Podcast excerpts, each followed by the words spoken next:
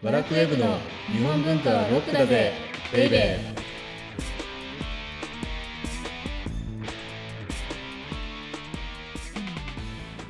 ーこんにちは。バラクレベ編集長、セバスチャン高木です。バラクウェブ編集部スタッフ、先入観に支配された女、サッチーです。なんか最近、突如平家物語が盛り上がったね。ああ、アニメかやっぱアニメになるとすごいね。うん。で、僕もめちゃめちゃ影響を受けやすいからさ。はい。じゃあ平家物語読まなくちゃってことで、はい。読み始めてです。お、祇園少女の鐘の声で、諸行無常の響きってやつ。はい、はい。正直言うとあそこしか知りませんでした。私もそこしか知りません。うんそれとあらすじしか知らなかったんですけど、はい。めちゃめちゃ細かいの。細かい。え、だって12章あってさ、はい。それがなんか12か13パートに分かれてるそうです。の。うん。なんかあれですね、ちょっと古いかもしれないですけど、うんハリー・ポッターが12巻あって、それが12章に分かれてる。なるほどなるほどそんな感じですでもよ、きっとハね。リー・ポッターがエンタメ性ってもそうね、平家物語もエンタメ中のエンタメだもんね。はい。あ、ちょっと珍しく私の例えが高木さんに響きましたね。や、だから、あの平家物語をエンターテインメントみたいに読めるようになって初めてはい。古典っていうのに通じたって言えるんだなと思って、あ原文で。ー難しいそう。うん。いや、でもすごく面白いよ。あ、そうですか。うん。なんか一人の女性の悲劇みたいなのがあってね。はい。で、天皇に嫁いだ女性が、はい。その天皇が亡くなったら、はい。その息子から求愛されて、はい。で無理やり嫁にされたみたいな話とかがあって、ではいでもこれってあのタブーなんだって。あ、タブーなんですか？タブーなんだって、それまでは。へえ。で、必ずね、はいそういう時ってはい。何を言ってあるかっていうと、はいかつて中国ではこういう例があったとか。全部中国の例を探すんですよ。ああ。前例を。そう、前例をね、はい探すにしても、はいやっぱり中国がスタンダードなんだなうーん。そういうのがやっぱ如実と。に出るそうんそうですね。そう、うん。中国の唐ではこういう例があった。へえ。まあ、唐でははい。5歳で、うんえっと、帝になられた例がある。あけどはい平家物語で2歳で帝になる例がある。はいはい。で、これは異常な事態で中国スタンダード。なるほど、うん本当に基準が中国だ。そうそうそう。だからそういうことがね、日本美術やってるとさ、よく名画っていうか中国のところだけど、やっぱりその、あの平家物語っていうか、鎌倉だって、はい、そうですね。確か鎌に。はいそうだね、鎌倉時代に成立した物語も、うんやっぱり中国スタンダードなんだな。うーんだから知らないことっていっぱいありますよね。そうですね。ということで、この番組は日本文化は高尚なものという先入観に支配されている人々を解放し、日本文化の民主化を進めるという崇高な目的のもとお送りしています。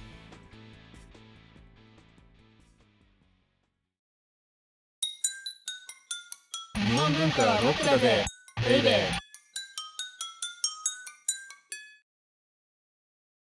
で、今日のテーマは、はい、じゃじゃん。加納永徳、時代の寵児はなぜ過労死したのかです。過労死。過労死って、前回ね、はい。まあ、今回はまあパクッと、可能派の全体像を捉えましょうみたいに言ってたんですけど、はい。まあ、全体像は前回話した通りです。はい。あの400年にわたって、はい。幕府の仕事とか権力者の仕事を欲しいままに引き受けたはい。巨大絵師ゼネコン集団っていうのがはい。可能派の全てです。はい。なので、ここからはですね、じゃあそんな可能派をどんな人々が作っていって、うんうんどうやって強大な組織にしたのかっていうのを一人一人見ていこうというので、うんうん結局前回は2代目のはい。誰でしたっけ？元信さんです。おお、覚えてる覚えてる。いや、すごい面白かったです、これ。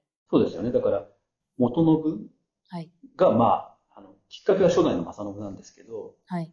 組織化、ゼネコン化っていう道しるべ、道を作ったのは元信であったと。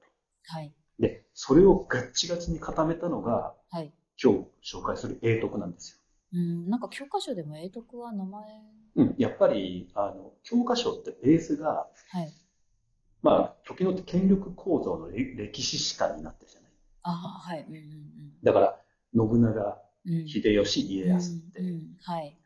で、そうすると、歴史の中心ってそういうような戦国大名、天下を取った戦国大名なんだけれども、はい。彼らに愛されたのが英徳だったんですああ、だからそうなると当然のように、はい。教科書によく出るんです。なるほど。そういう理由なんですね。そうなんです。でねうんはい。でも英徳って、はい1543年に生まれて、はい。90年に死んでるんですよ。1590年。うんはい。はい。いくつでしょ47うもうです。僕死んでるよ。あ、坂井さん。あ確かに。僕の場合、自分歴史史観だから、自分のね。誰とも自分の年齢と比べちゃうから。はい。だからほら、スタスタジュが死んだのと一緒じゃない ?47。あスタヤジュだ。そうですね。確かにそのぐらいでしたそんな頃でしょはい。だから、もう遅いんですよ、僕は。いやいやいやいやいや。ほら、あの、いろファンも増えてらして。いやいやいや。っていう時に、やっぱはいり希望の光って、ちょっと話脱線しますけど、北斎なんだよね。ああ、90歳まで。そう、英徳とか蔦屋十三郎見ちゃうともう俺終わったなと思うけど、はい。北斎を考えると、あ、北斎が富岳三十六景描いたの72歳じゃん。まだあと20年あるよ。なるほど。っていうのが、はい。ですけど、い、ずれにしてもね、47歳うで、ん。早すぎるし。はい。で、英徳ってね、はい。すごく、あの、面白いのが、はいやっぱり時代にも恵まれていて、へえ。信長よりはい。9歳年下。9歳年下。うん、年下。うん。じゃ一回りした。一回りじゃなくて9歳だかあ、そっか。そうでら。す どういう計算なの一体ね。え、でも10歳ぐらい下だから、だいたい一回り。えー、一回りって言ったら12歳の気がする。あ12歳まあそれも普通江戸だからね。はい。で、秀吉から 6, 6歳年下。はい。だから弟みたいなもんだったんだあろうね。ーうん多分ね。はい。それで、前回はい。話をしたはい。元信の孫なんですよ。あ、孫なんですか？孫なんて、小さい頃からはい。元信がもう、こいつすげえっていうことで、あの元信がだよ。はい。さ、ね、前回。そうそうそうそうだって、だから、おじいちゃんに英才教育を施された。羨ましい。そう。そして、偉いのが、さらにお父さんが偉くて、はい。お父さんが、はいもういいと。俺は控えるから、うん。お前が棟梁やれ、メインやれ、張れっていう感じで、ああ。なんか、できた方ですね。いや、それぐらい才能がすごいのか、はい。あるいはそれぐらい、うん。可能派っていう集団が先を見越していたかああ、なるほど。うんうんら。だから、英徳のね、才能はそれぐらいすごかったんだけど、うんはい。彼の才能を愛した祖父と、うん。うん。彼の愛のを同じく愛して彼にメインを譲ったうんお。父さんの昌永って松野栄えっていう昌永がいるんだけれども、はい。この二人の時代を見抜く力がすごかっああ。た。だって、はい。じゃあ時代考えるとですよ、もう超戦国時代なわけですよ。そうですね。うんはい。だから、誰もが天下を狙ううん。うんますよね。うん。で、多分激しいでしょ、皆さん。そうですね。きっと、そうですよね。で、はい。そういう人たちと渡り合っていけるには、やっぱり絵にも激しさが必要であったと。ああ、はい。うんうんということでね、はい。英徳が24歳の時、はい。これまた大徳寺のですね、サッチーが大好きな。はいはい まあ、は大遷移でした。大遷移。そうそう、元々の作品は大遷移なんですけれども、はい。受講院の襖絵をね、ああ。受講院ってあの大きいところですよ。はい。そうですね。うんはいはい。わかります。タッチの中でも。はい。絶対言ってるサッチーが。うん、言ってます。はい。でも、そこのメインのね、襖絵をはい。英徳が描いたんです。24歳、4歳にして。へえ、24歳。うん。で。この時のね、受講院の襖絵を見るとね、はい。すごいもう、うわぁ、桃山始まるみたい桃山始まるってその勢いがある。な勢いがあるの。あの、あーこの頃から巨木主義になっていくんですよ。ああ。だから画面いっぱいに木がうわーっとなってて、ああ。こういう絵ってやっぱり桃山以前ってあんまり見られなかった。そうなんですね。うん確かに可能派って聞くと、そういうなんか、うわっとした木の絵ってイメージありますけど、そういうのをじゃあ、だから、これが、はいやっぱ。り武将好みだった。戦国大名好みだった。ん。でなるほど。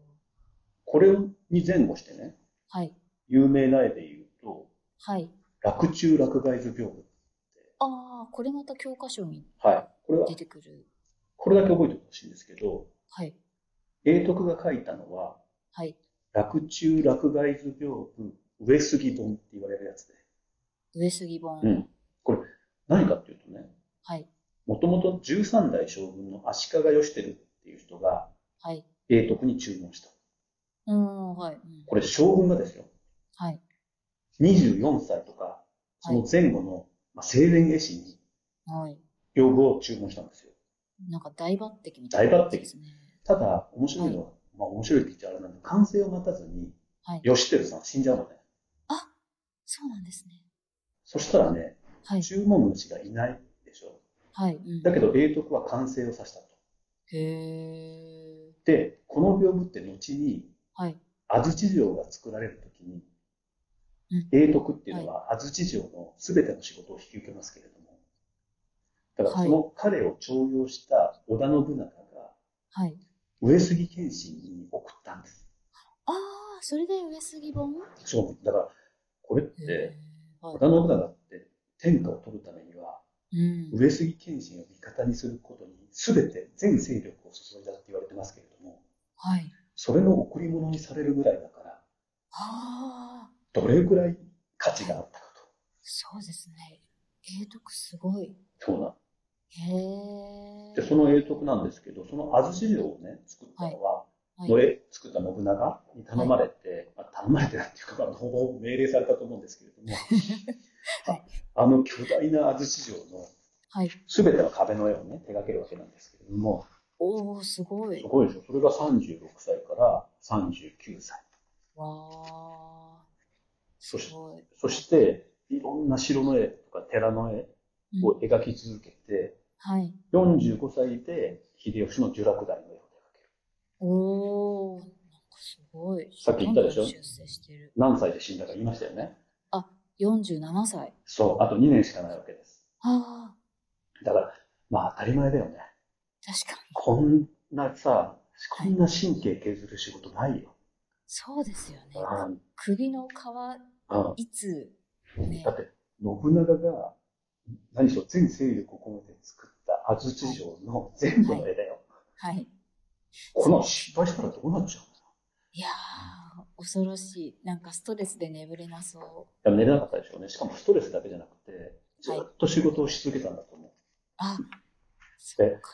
だからさ、安土城も呪落台も絵残ってないからさ、そっか。うん、焼けちゃってるから推測するしかないんだけど、残念。はい。だけど数少ない残ってるぱ凄まじいですよね。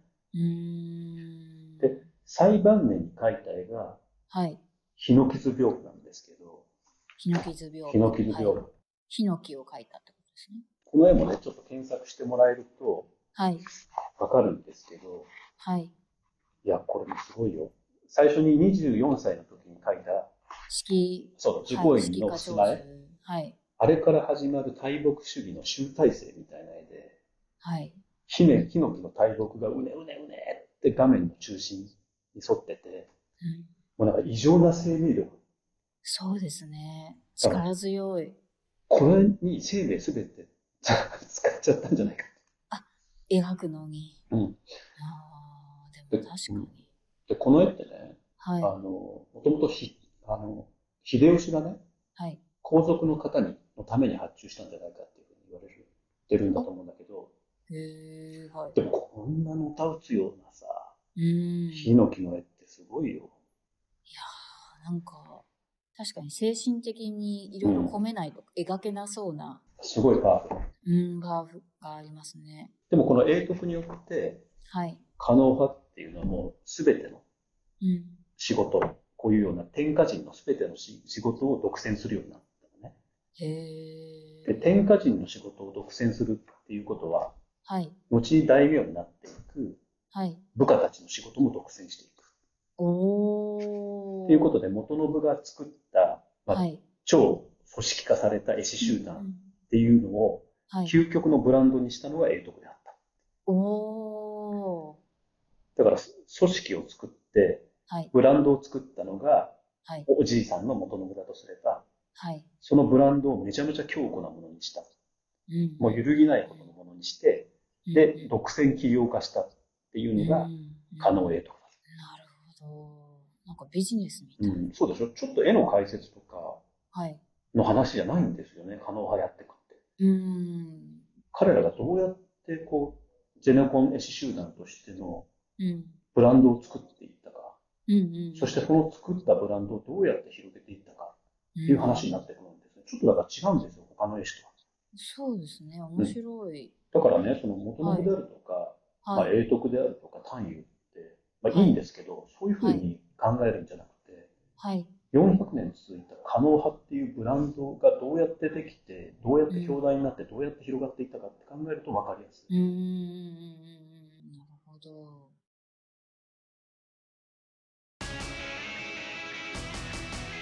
日本文化はロックだぜベイベー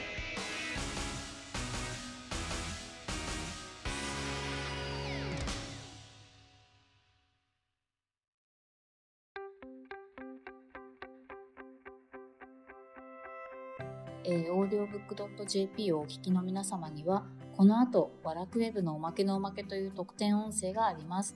ぜひ最後まで聞いてください。で、次回は、次回はね、はい、可能派の話やってるのに、はい、長谷川東博。長谷川東博？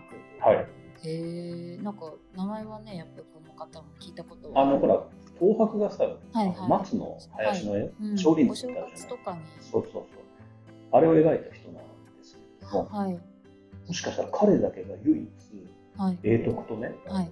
戦った人、一人の人かもしれない。へえ、そんなすごい人。うん、なので、いきなり最後と。それではそれでは楽しみです。はい、お相手はバラクウェブ編集長、セバスチャン・タガリと、ワラクウェブ編集部スタッフ、先入観に支配された女、サッチでした。